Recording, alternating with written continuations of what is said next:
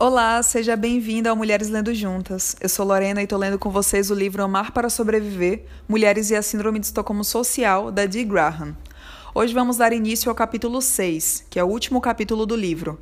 Viver é melhor do que sobreviver, rompendo com a Síndrome de Estocolmo Social.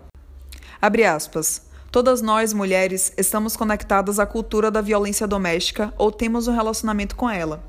Enquanto mulheres nessa cultura, por onde podemos escapar?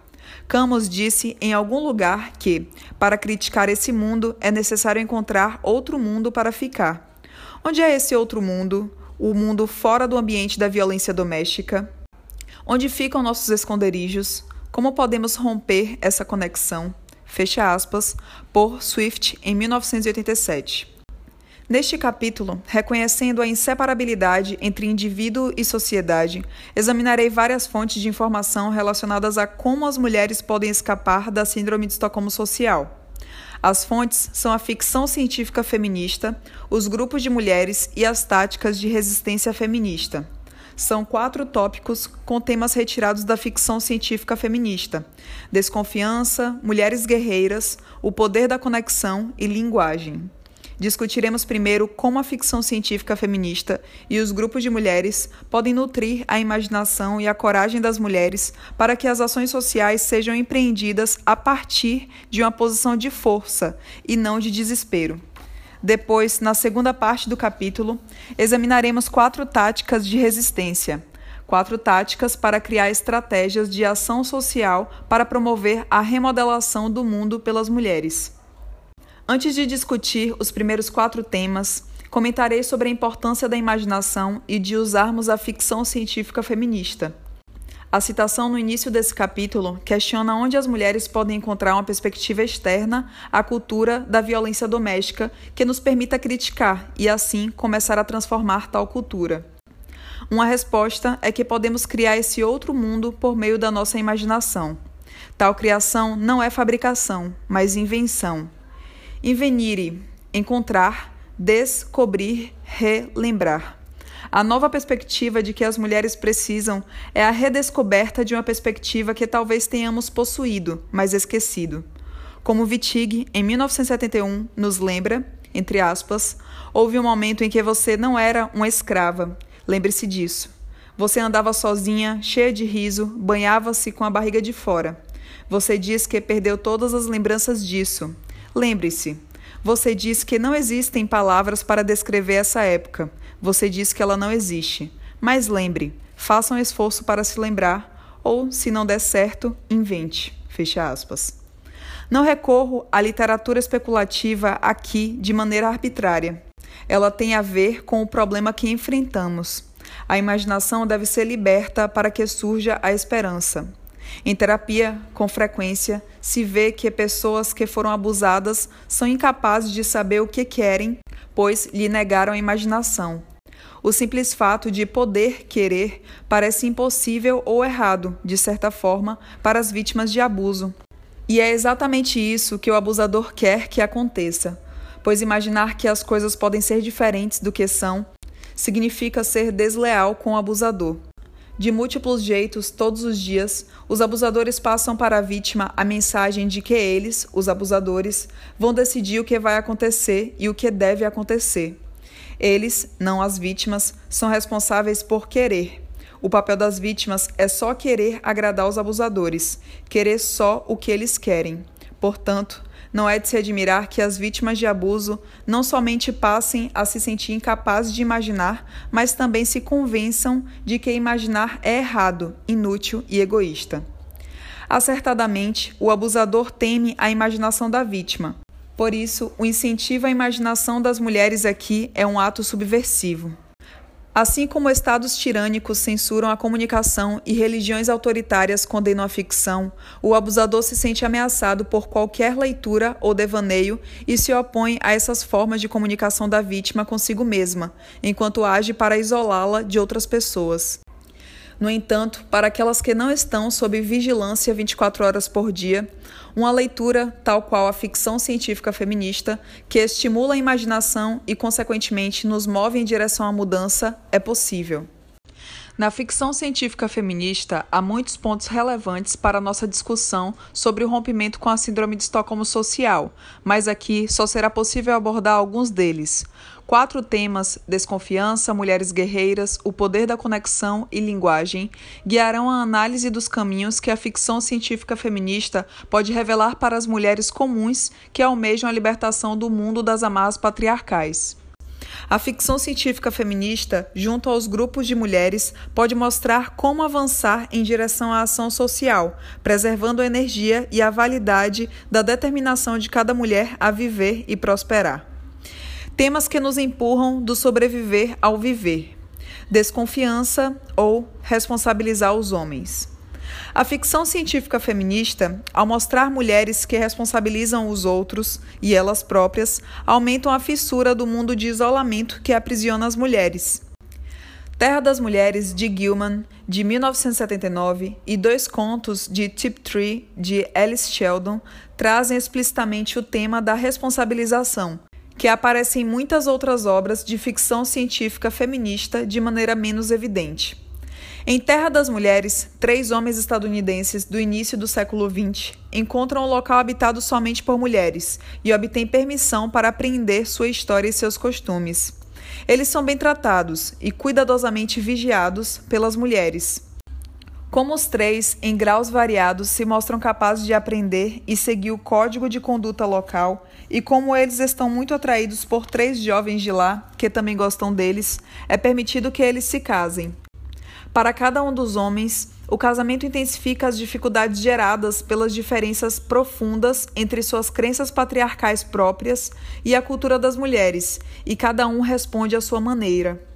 As mulheres locais estavam atentas tanto às diferenças de caráter entre eles, quanto à necessidade comum de serem orientados com firmeza e refreados com delicadeza, e elas respondem de maneira decisiva quando Terry, um dos homens, tenta estuprar a esposa. Ela se defende, o domina temporariamente, chama ajuda e é auxiliada pelas outras mulheres para dominá-lo e amarrá-lo. Terry é julgado e banido para sempre, e é proibido de procurar a esposa enraivecida enquanto espera ser escoltado para fora do país. Em The Woman Mendonci, de Tiptree, de 1975, Ruth Parsons, uma biblioteca aparentemente tímida, mostra a mesma determinação ao lidar com Don Fenton, quando eles ficam presos no manguezal mexicano. Calmamente, Ruth antevê e se esquiva das investidas agressivas e estúpidas de Dom contra sua privacidade, seu corpo e seus planos de escapar com a filha para um planeta alienígena. O que Edon enxerga como paranoia dela se revela uma desconfiança muito inteligente dele e dos seus. No final da história, Dom, aturdido pelo patriarcado e pela tequila, é deixado a contemplar o enigma de por que uma mulher desejaria trocar o mundo dele por outro. A determinação de Ruth a alcançar a liberdade, assim como a das narrativas da Terra das Mulheres, reflete uma postura mental preexistente. Sem ignorar nem desculpar a agressão masculina, ela não comete o erro de questionar somente as próprias percepções ou rejeitar só as próprias ações quando as coisas dão errado. Ela recorda que os outros também têm a obrigação de pensar e se comportar de maneira responsável. Uma história como a de Ruth se desenrola em âmbito social na novela Houston, Houston, Do You Read? de Tiptree, em 1978. Como em Terra das Mulheres, três homens da nossa cultura entram em contato com um mundo só de mulheres. Nesse caso, o mundo é a Terra do futuro, e os homens a encontram após uma erupção solar afetar a missão espacial deles, deslocando-os no tempo. Resgatados antes que os recursos da nave acabassem, eles embarcam numa espaçonave operada por cinco mulheres da Terra do futuro. Os homens são bem tratados e elas não suspeitam deles imediatamente, mas as mulheres não esqueceram os acontecimentos do passado e ficam de olho no comportamento deles discretamente. Quando relaxados, sob efeito de uma droga recreativa, dois dos três homens tentam pôr em prática suas fantasias agressivas de estuprá-las e assumir o controle da nave, mas as mulheres os imobilizam e dão a entender que eles não ficarão em liberdade na Terra. Embora a fantasia de Lorimer, o mais esclarecido dos três, seja de que as mulheres os matarão, não fica claro o que exatamente as mulheres vão decidir fazer. No entanto, é evidente que elas não planejam permitir que eles fiquem livres na Terra. Tanto na história de Gilman quanto nas de Tiptree, as mulheres não depreciam os homens gratuitamente, nem desculpam comportamentos indesculpáveis. Sendo responsáveis, elas responsabilizam os outros pelas ações deles. Por isso, elas são capazes de reconhecer que têm medo dos homens e que sentem raiva, e também de praticar a autoanálise. Confiando nelas próprias, as mulheres dessas histórias conseguem desconfiar dos outros quando é apropriado e, por isso, não perdem a capacidade de promover mudanças. Desconfiar dos homens e os responsabilizar pelo próprio comportamento são estratégias importantes para nossa sobrevivência, enquanto, ainda vivendo em um patriarcado, trabalhamos para construir um mundo diferente. De acordo com Jane Way, em 1980, um dos poderes dos mais fracos é a descrença, desconfiar das intenções e das ações dos dominantes. Os subordinados precisam desenvolver uma desconfiança saudável em relação às intenções dos dominantes e parar de assumir que os dominantes, que costumam agir em prol dos próprios interesses, vão agir em prol dos interesses dos subordinados, mesmo se eles soubessem quais são os interesses dos subordinados, o que eles não sabem. Várias mulheres sábias, incluindo Miller em 1986 e Johnson em 1987, aconselharam as mulheres a prestar atenção e começar a confiar nas nossas próprias experiências e sentimentos íntimos, dos quais ficamos alienadas por causa da violência patriarcal. Johnson, em 1987, nos adverte que o patriarcado sempre mente para as mulheres e que, como o pensamento patriarcal é dicotômico, é possível descobrir a verdade invertendo as crenças patriarcais. Por exemplo, o patriarcado nos diz que as mulheres dependem dos homens. A ilusão de que as mulheres são dependentes é preservada pela criação de barreiras como a violência masculina e as dificuldades financeiras que impedem as mulheres de se tornarem dependentes. Se elas fossem naturalmente dependentes, não seria necessário haver barreiras para evitar que deixássemos os homens. Nós, mulheres, também precisamos desconfiar dos homens, renunciando à expectativa de que eles vão ser bondosos e, entre aspas, nos dar nossos direitos. Fecha aspas. Quando a mulher diz com orgulho que o marido a deixa fazer algo, como trabalhar, ela está admitindo que ele a controla. Ele sempre pode decidir que não vai mais deixá-la trabalhar. A história recente oferece um exemplo desse mesmo fenômeno em âmbito social nos Estados Unidos. O Supremo Tribunal, que havia concedido às mulheres o direito ao aborto legal, supostamente devido ao direito à privacidade, depois comprometeu esse direito ao conferir aos estados poder legal para controlar o acesso das mulheres ao aborto. O posicionamento das mulheres deve ser de que nossos direitos são nossos e de que os homens não podem nos dar o que já é nosso. Isso pode querer dizer que as mulheres vão ter que praticar a desobediência civil para protestar contra leis injustas sobre seus direitos feitas pelos homens. As mulheres devem responsabilizar os homens pelo comportamento deles. Nós, mulheres, não colaboramos em nada com o crescimento dos homens, enquanto seres humanos responsáveis e cuidadosos, quando permitimos que eles abusem de nós. Não é o amor genuíno que faz as mulheres tolerarem o comportamento destrutivo dos homens. É o amor induzido pelo medo, produzido pela Síndrome de Estocolmo. Além de prejudicar o desenvolvimento das mulheres, a Síndrome de Estocolmo prejudica também o desenvolvimento dos homens. Lembrando que no capítulo 5 questionaram-se a heterossexualidade e o amor pelos homens enquanto qualidades essenciais das mulheres, Vale a pena reformular aqui esses aspectos da psicologia da mulher à luz do que a ficção científica feminista mostra. Se os homens são pessoas por quem as mulheres sentem atração sexual, as mulheres se respeitam o suficiente para exigir que eles sejam seres humanos merecedores da interação sexual com elas? Se nós, mulheres, temos afeto pelos homens, nós os amamos e nos amamos o suficiente para exigir que eles se responsabilizem pelas próprias ações? Leghorn e Parker, em 1981, insistem que os homens e suas instituições precisam ser responsabilizados tanto em âmbito coletivo quanto individual.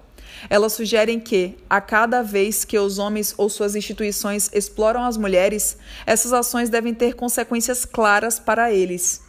Precisamos nos perguntar do que os homens mais têm medo e usar esses temores para desestabilizar a relação de dominância entre homens e mulheres. Leghorn e Parker dão dois exemplos de como responsabilizar os homens em âmbito individual: publicar o nome dos estupradores nos jornais e se dirigir em grupo até o local de trabalho de cada estuprador para informar o empregador sobre o crime. French, em 1992, dá vários exemplos de mulheres que estão responsabilizando os homens pelo mundo todo. Na Índia, por exemplo, entre aspas, as mulheres batem panela na frente das casas dos homens que são mais agressivos com as esposas. Grupos feministas como Saheli lutam contra a epidemia de mortes decorrentes de disputas relacionadas ao dote, e conseguiram aprovar uma lei exigindo que as supostas mortes acidentais e suicídios de mulheres nos primeiros sete anos de casamento sejam investigados por, possivelmente, serem assassinatos. Fecha aspas. Um exemplo de como responsabilizar instituições é o boicote por parte dos consumidores, e as mulheres podem pensar em outras formas criativas de alcançar esse objetivo. As redes de mulheres que ajudam a corroborar e reafirmar o ceticismo de mulheres individuais ajudam a lembrar que a desconfiança é um fenômeno tanto coletivo quanto profundamente pessoal. Grupos de mulheres são a base que nos dá força para responsabilizar os homens, tanto em âmbito individual quanto coletivo. Num grupo em que as mulheres discutem abertamente sobre suas experiências cotidianas, uma mulher consegue enxergar que a outra tem sérios motivos para desconfiar dos homens e que seus julgamentos estão longe de ser arbitrários ou precipitados. Isso, juntamente com o apoio de outras mulheres, faz com que cada mulher fique mais propensa a respeitar suas próprias reflexões e menos propensa a ceder às pressões externas e internalizadas de dar só mais uma chance, quando o homem em questão claramente já perdeu várias chances. Cada vez que nós, mulheres, responsabilizamos os homens, invocamos uma realidade que está fora da relação artificial, embora poderosa, de dominância dos homens sobre as mulheres, enquanto grupos. Cada vez que uma mulher responsabiliza um homem por seu comportamento, ela desafia a pretensão do patriarcado de definir a realidade. Ela faz do universo testemunha e diz, entre aspas, poder é poder, mas não é verdade. Você é tão humano quanto eu, nem mais nem menos. Você não vai escapar dos encargos de ser humano, mesmo que você me castigue ou me mate por te lembrar deles. Fecha aspas. Desconfiar dos homens e os responsabilizar faz a mulher embarcar numa jornada interna e externa para encontrar quem ela realmente é. Mas inicialmente, como essa busca é precipitada pelo reconhecimento de que os homens, enquanto grupo, não são confiáveis, isto é, precipitada pelo colapso da negação protetiva da Síndrome de Estocolmo Social, as mulheres podem sentir um grande desespero, se sentir vazias e sem qualquer senso de si próprias. Uma vez que o afeiçoamento ao captor erodia o nosso senso de si, precisamos descobrir quem somos separadas dele. Para nos criar ou recuperar, precisamos descobrir o que queremos e afirmar nossas necessidades e vontades. Ao fazer isso, nós não só responsabilizamos os homens pelas ações deles, como também nos responsabilizamos por nosso próprio comportamento. Nós, mulheres, não devemos assumir a responsabilidade por termos sido vítimas, mas quando passamos a ter consciência da nossa vitimação, devemos assumir a responsabilidade pelas escolhas e pelas ações que tomamos em relação à nossa opressão. Precisamos decidir por quais valores vale a pena viver, se preciso, morrer, e precisamos determinar que esses valores guiarão nossas ações. Ao fazer isso, nos conectamos com o tema perenal das mulheres guerreiras.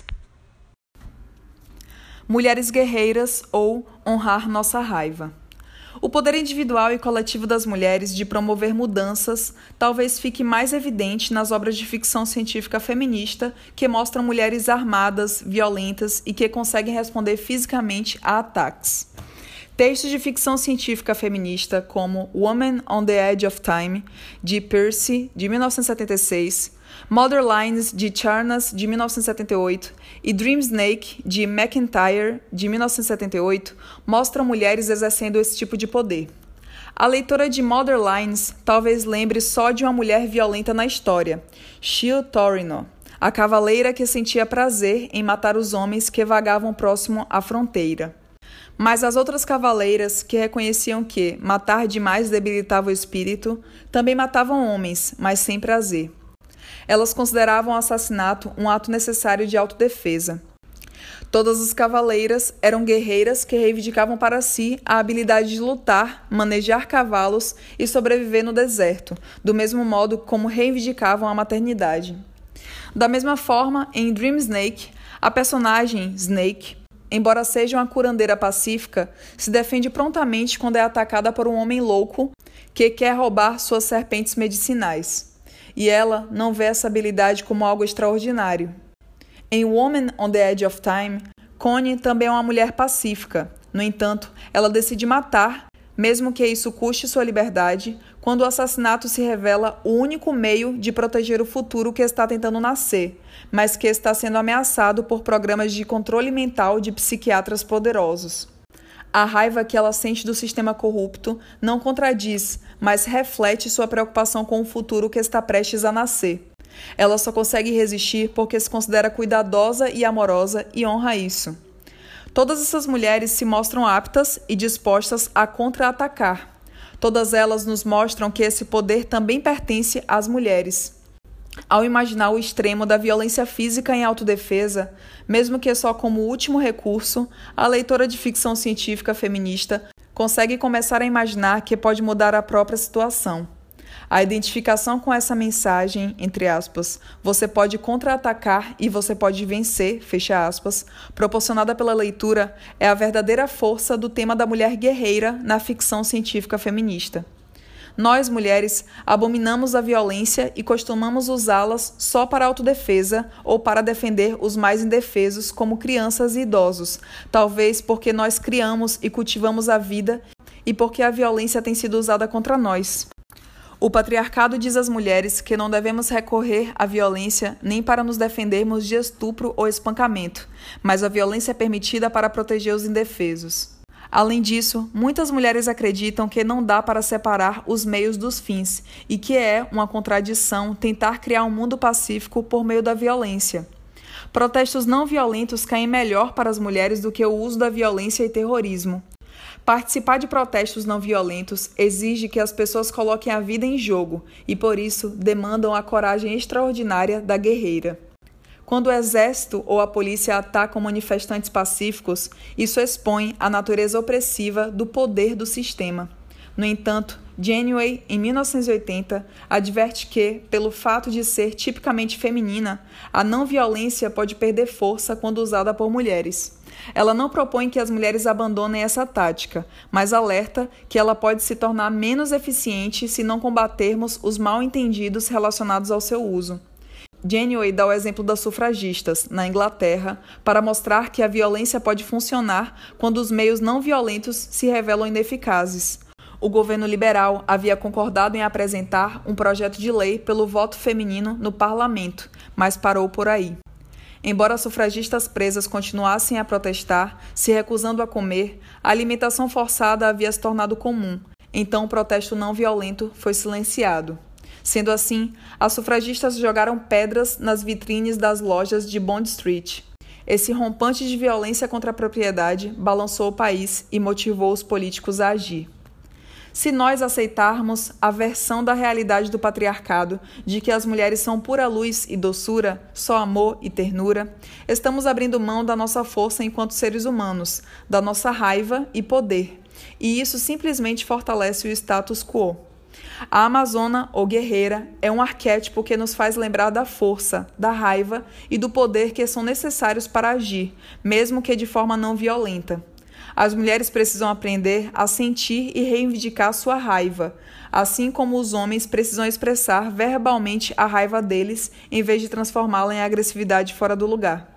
A fantasia masculina de uma nação de Amazonas que odeiam os homens revela o conhecimento inconsciente deles sobre a profundidade da raiva reprimida das mulheres e revela o medo dos homens de que as mulheres possam um dia agir movidas por essa raiva e se vingar das atrocidades patriarcais cometidas contra elas.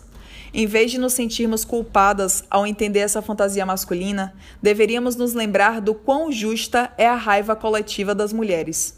Como Percy, em 1982, diz, agir motivada pela raiva boa é lindo, mas engolir a raiva corrompe e destrói nossa força. Nós, mulheres, precisamos reconhecer e aceitar nossa capacidade de sentir raiva, se quisermos escapar da Síndrome de Estocolmo Social. A conexão com nossos corpos e coletivamente com as mulheres que detêm o conhecimento de que a raiva é válida pode nos libertar para resistirmos ao patriarcado.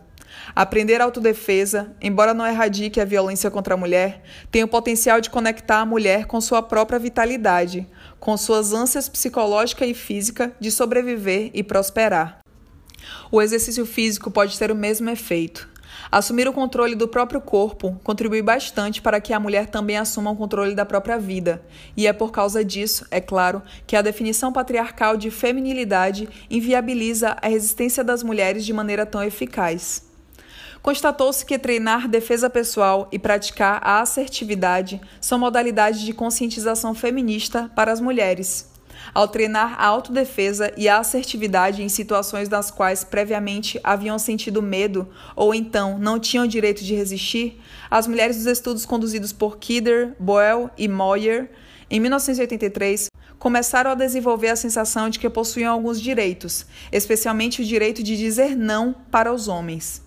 Atividades de autodefesa e assertividade também ajudam as mulheres a reconhecer melhor as intrusões, os ataques em potencial e as violações dos homens. A percepção intensificada de quando os homens estavam invadindo o espaço delas melhorou a habilidade dessas mulheres de pressentir o perigo nos estágios iniciais das interações com eles. Como resultado da consciência e das habilidades adquiridas, as mulheres desses estudos se tornaram menos propensas a se culpar pela própria vitimação, por exemplo, em virtude de assédio sexual ou coerção, mas se tornaram mais dispostas a assumir responsabilidade por suas respostas a essas violações. Para a autopercepção corporal, qual é o efeito de se considerar uma guerreira? Como passamos a ver as outras mulheres de um jeito diferente se as imaginarmos como guerreiras, contar nossas experiências e testemunhar as das outras mulheres, seja lendo histórias bem-sucedidas de autodefesa, participando de terapia de grupo para sobreviventes de estupro ou de um ato público, possibilita que localizemos a fonte da nossa raiva, entremos em contato com a nossa determinação para mudar as coisas e comecemos a desenvolver estratégias de cooperação com outras mulheres para realizar essas mudanças. Sentir raiva tem a ver com dizer não, com traçar limites, com dizer isso não é aceitável.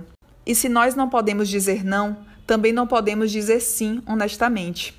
No patriarcado, somos ensinados a nos conectar com os outros em detrimento das nossas próprias necessidades, dos nossos próprios desejos e limites. Começamos a sair da Síndrome de Estocolmo Social ao identificar os pontos fortes das mulheres na sociedade.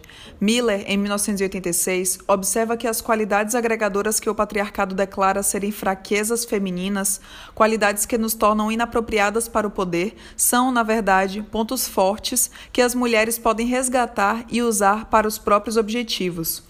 Os atributos das mulheres se desenvolvem no contexto do sistema patriarcal. Contestar qualquer componente do sistema patriarcal, que as qualidades das mulheres são fraquezas, que a relação entre mulheres e homens não deve ser de mutualidade e que as mulheres não devem cuidar do próprio desenvolvimento, é contestar o sistema inteiro. Vale apenas perguntar o que pode acontecer agora se nós, mulheres, deixarmos de apoiar o patriarcado e, no lugar, começarmos a valorizar nossas próprias qualidades, nos empenhando para usá-las com outras mulheres em prol do desenvolvimento das mulheres e, ao mesmo tempo, exigir que haja mutualidade nos nossos relacionamentos com homens. Para Janeway, em 1980, a criação de um senso de comunidade entre os subordinados é um dos poderes dos mais fracos é verdade que a associatividade das mulheres costuma ser direcionada para os homens. No entanto, nós, mulheres, podemos reivindicar nossas habilidades agregativas para nós mesmas e construir redes e sistemas de apoio entre mulheres. No processo, enfraqueceremos uma das principais condições precursoras da Síndrome de Estocolmo Social, o isolamento. E, como as quatro condições precursoras estão tão interligadas, reduzir o isolamento pode enfraquecer as outras três. O poder da conexão. O terceiro tema presente na ficção científica feminista, que à primeira vista parece puro escapismo autocomplacente, pode fazer as leitoras perceberem que são donas do próprio poder. Esse tema é o dos poderes sobrenaturais que aparece na ficção científica feminista e na não feminista, mas que nas obras feministas é tratado de forma mais convidativa à leitura simbólica apresentada aqui. Embora várias autoras tenham escrito sobre poderes sobrenaturais na ficção científica feminista, vamos nos concentrar aqui em uma obra, The Underground Stories of the Hill Woman, de Gerhardt, de 1979. Esse romance, ou coleção de contos relacionados, fala sobre vários poderes mentais inusitados observados nas mulheres de Underground, que escolheram viver fora da cidade controlada pelos homens para escapar da violência e da exploração. Essas mulheres conseguem, entre aspas, esticar a mente, fecha aspas, estendendo exteriormente a habilidade de ouvir, enxergar, captar emoções e se conectar com seres humanos e não humanos. Por exemplo, uma das mulheres, Jaqua, consegue ouvir em sua mente o ruído lento a quilômetros de distância de uma mulher andando de armadura, uma mulher que foi estuprada e fugiu da cidade. Elas conseguem deslocar o controle da consciência para um outro tipo de percepção profunda que tem o poder de guiar os movimentos do corpo involuntariamente em circunstâncias de perigo ou grande pressão elas conseguem cobrir mentalmente ou emocionalmente umas às outras. Por exemplo, nas chamadas salas de lembranças, onde as jovens se permitem reviver as atrocidades do passado das mulheres, diante de as mulheres começarem a sair das cidades em quantidade significativa, as lembradoras são embrulhadas mentalmente por guias, mulheres adultas, para que consigam experimentar a história sem ser destruídas psicologicamente. As mulheres do underground conseguem voar e fazer objetos levitarem para carregá-los. Elas têm a habilidade de se blindar contra emoções e pensamentos intrusos que emanam de outras pessoas. Vemos, em uma ocasião, Berta, uma mulher que está disfarçada de homem para monitorar as atividades masculinas na cidade, que cuidadosamente se blinda enquanto passa pelos postos de controle e exibe comportamento masculino quando sua identidade corre o risco de ser descoberta. As mulheres também têm o poder de juntar, esticar várias mentes juntas, quando os corpos estão muito espalhados para compartilhar informações simultaneamente. Uma lista tão extravagante de poderes poderia corresponder à fantasia de realização dos desejos de meninas adolescentes ou de mulheres comuns, impotentes, se imaginando como bruxas. Mas um olhar mais atento revela outra coisa. Cada um desses poderes tem a ver, na verdade, com alguém se conectar estreitamente a um outro, seja uma parte de si, outro ser humano, um animal não humano, um objeto ou a força de um elemento, como o vento. Essa conexão, esse movimento na interação com o outro, que possibilita o desenvolvimento de um poder não físico. Então, independentemente do quão fantásticos pareçam literalmente, esses poderes podem ser interpretados como uma referência ao que costumamos chamar de empatia. Ao dizer o que costumamos chamar de empatia e colocar poderes mentais inusitados entre aspas, a intenção é questionar suposições vigentes sobre esse tipo de atividade.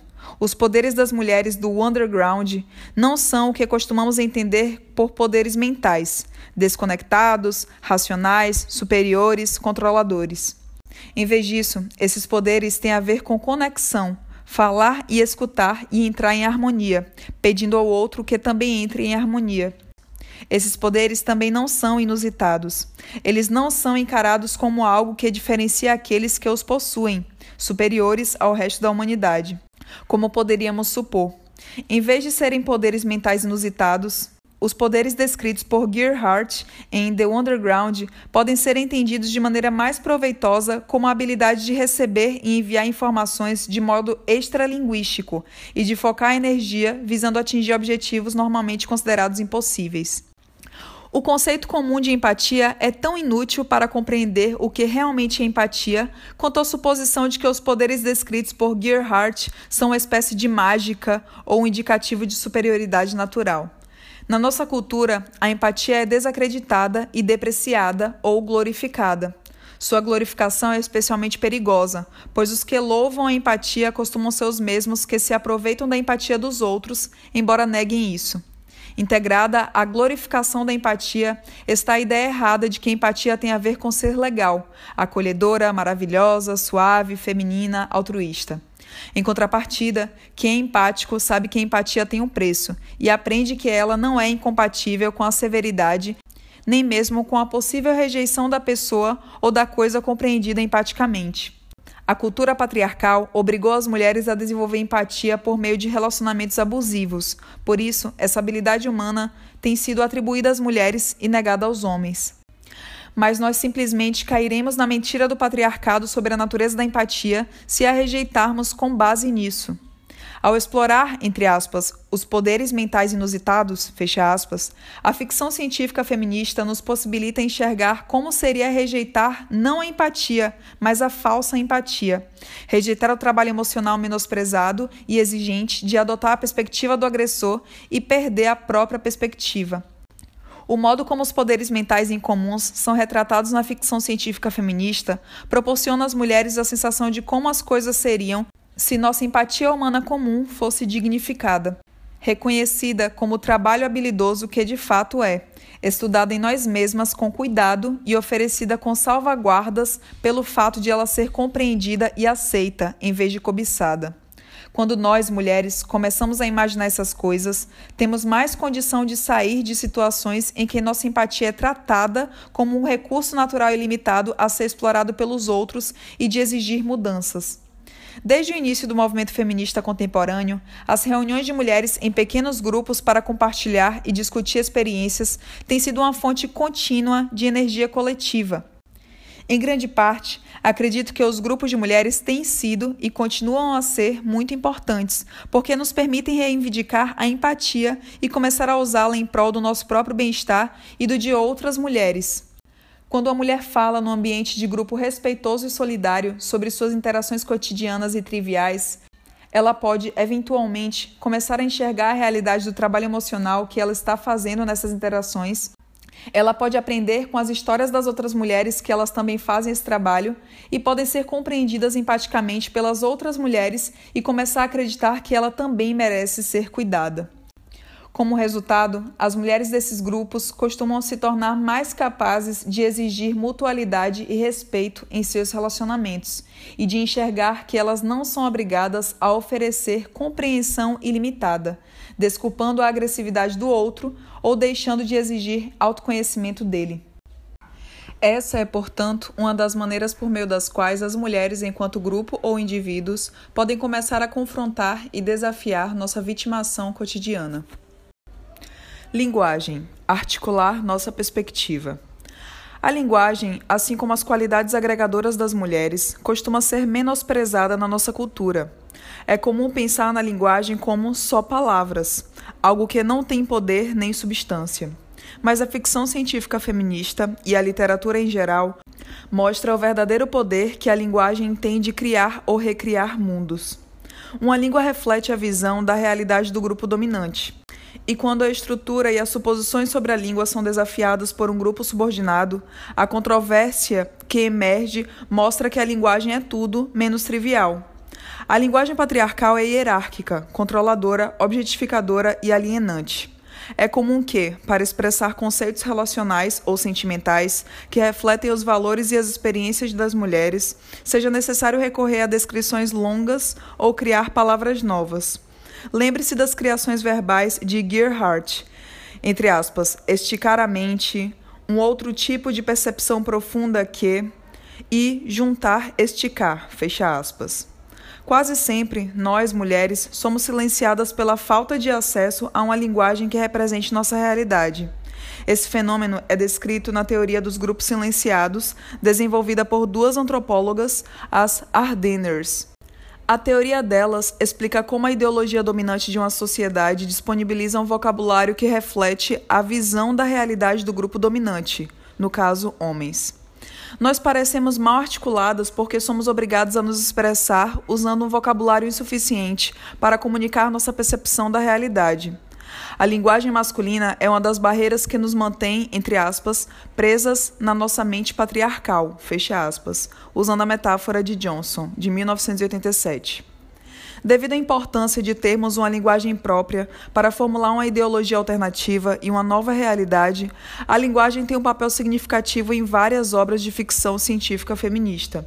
A língua, enquanto ferramenta primordial para afirmar a realidade das mulheres, desempenha um papel importante em Native Tongue e The Judas Rose, de Eldin, de 1984, O Conto da Aya, de Atwood, de 1986, e Woman on the Edge of Time, de Percy, de 1976, que discutiremos aqui. Nos livros de Eldin, as mulheres conseguem criar e disseminar uma nova língua, que reflete suas experiências e perspectivas.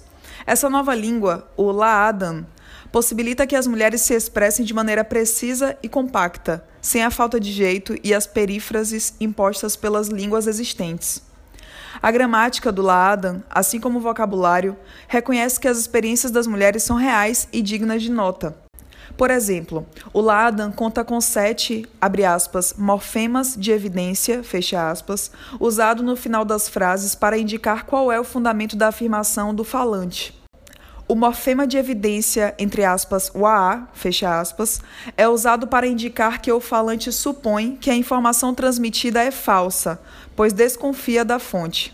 Por isso, em Laadan, você pode dizer de forma compacta, entre aspas, Be merhal with is merhal, ha with wa. Fecha aspas.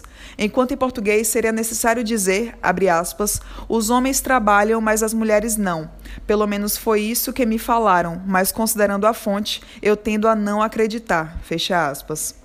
De maneira similar, em Laadan, você pode usar o morfema de evidência wa, que significa eu mesma percebi isso na sentença, abre aspas, be merhal with is merhal ha with it wa, fecha aspas. E fica claro que sua afirmação, entre aspas, as mulheres trabalham, mas os homens não, fecha aspas, foi feita com base na sua própria percepção.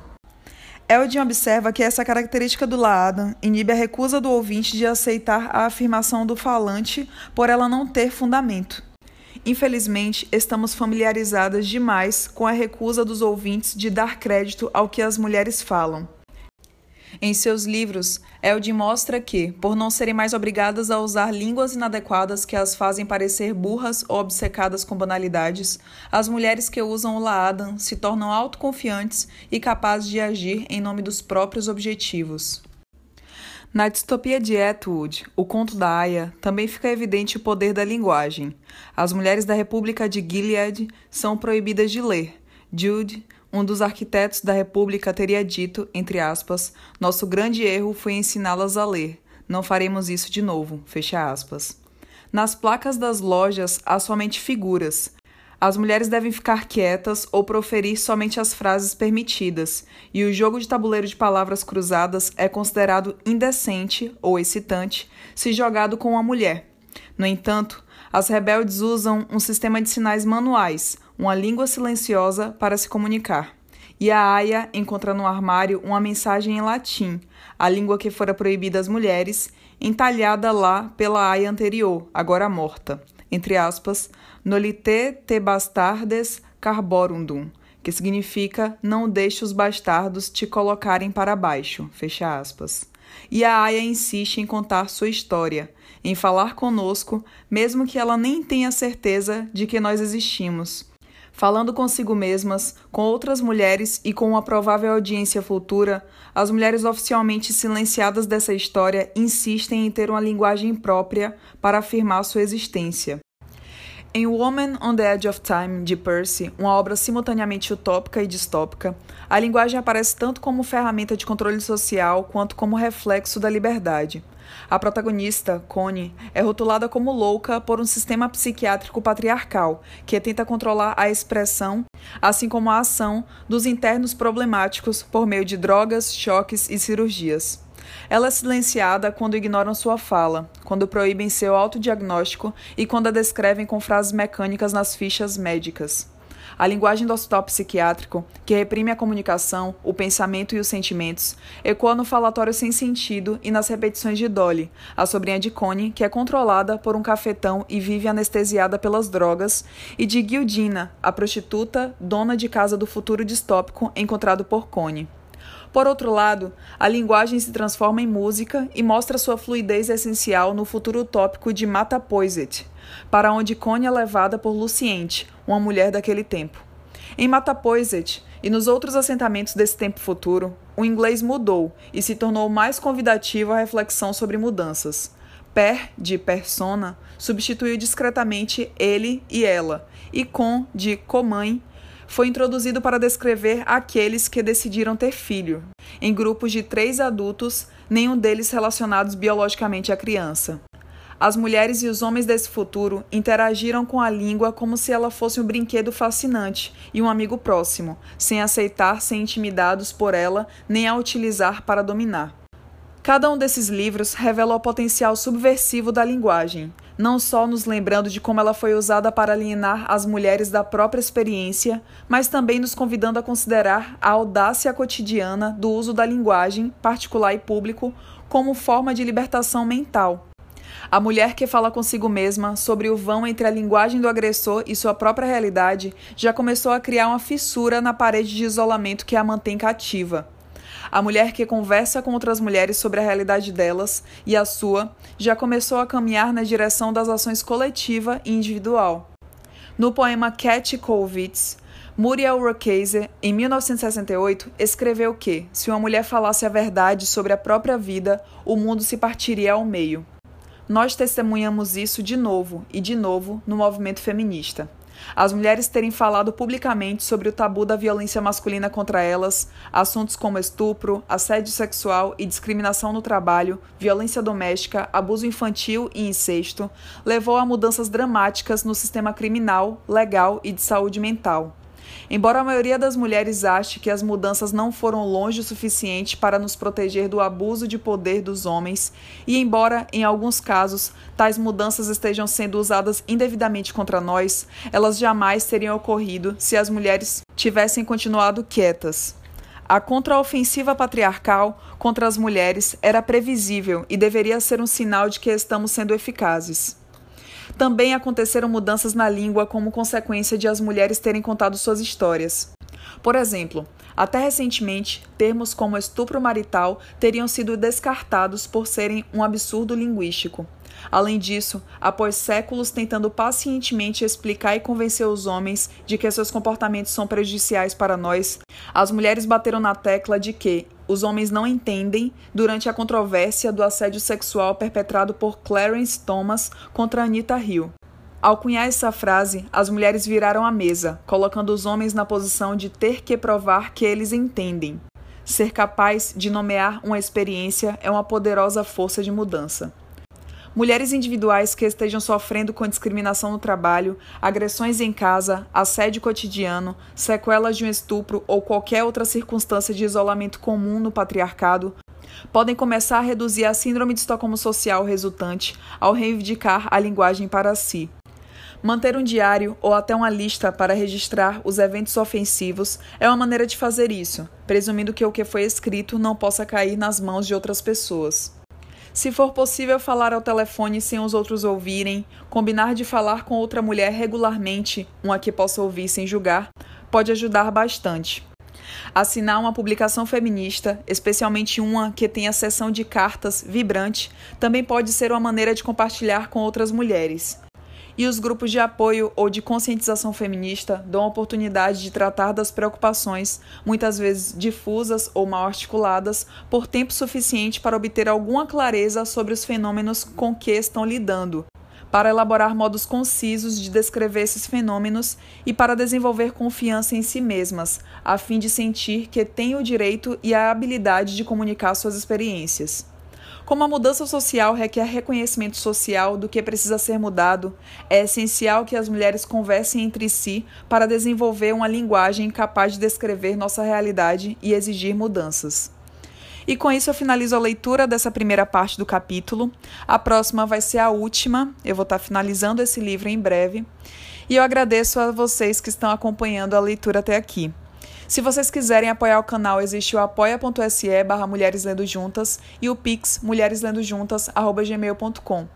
No Linktree do perfil, existe a Biblioteca Lendo Juntas, que é um acervo virtual com muito material escrito por mulheres, tanto de ficção quanto de não ficção, assim como indicações de curtas, filmes e documentários disponíveis gratuitamente no YouTube e no Libreflix. E caso vocês façam suas compras na Amazon, vocês podem estar utilizando o link do Mulheres Lendo Juntas, que uma pequena porcentagem vai para o canal e já fortalece bastante. É isso, até a próxima leitura. Tchau, tchau.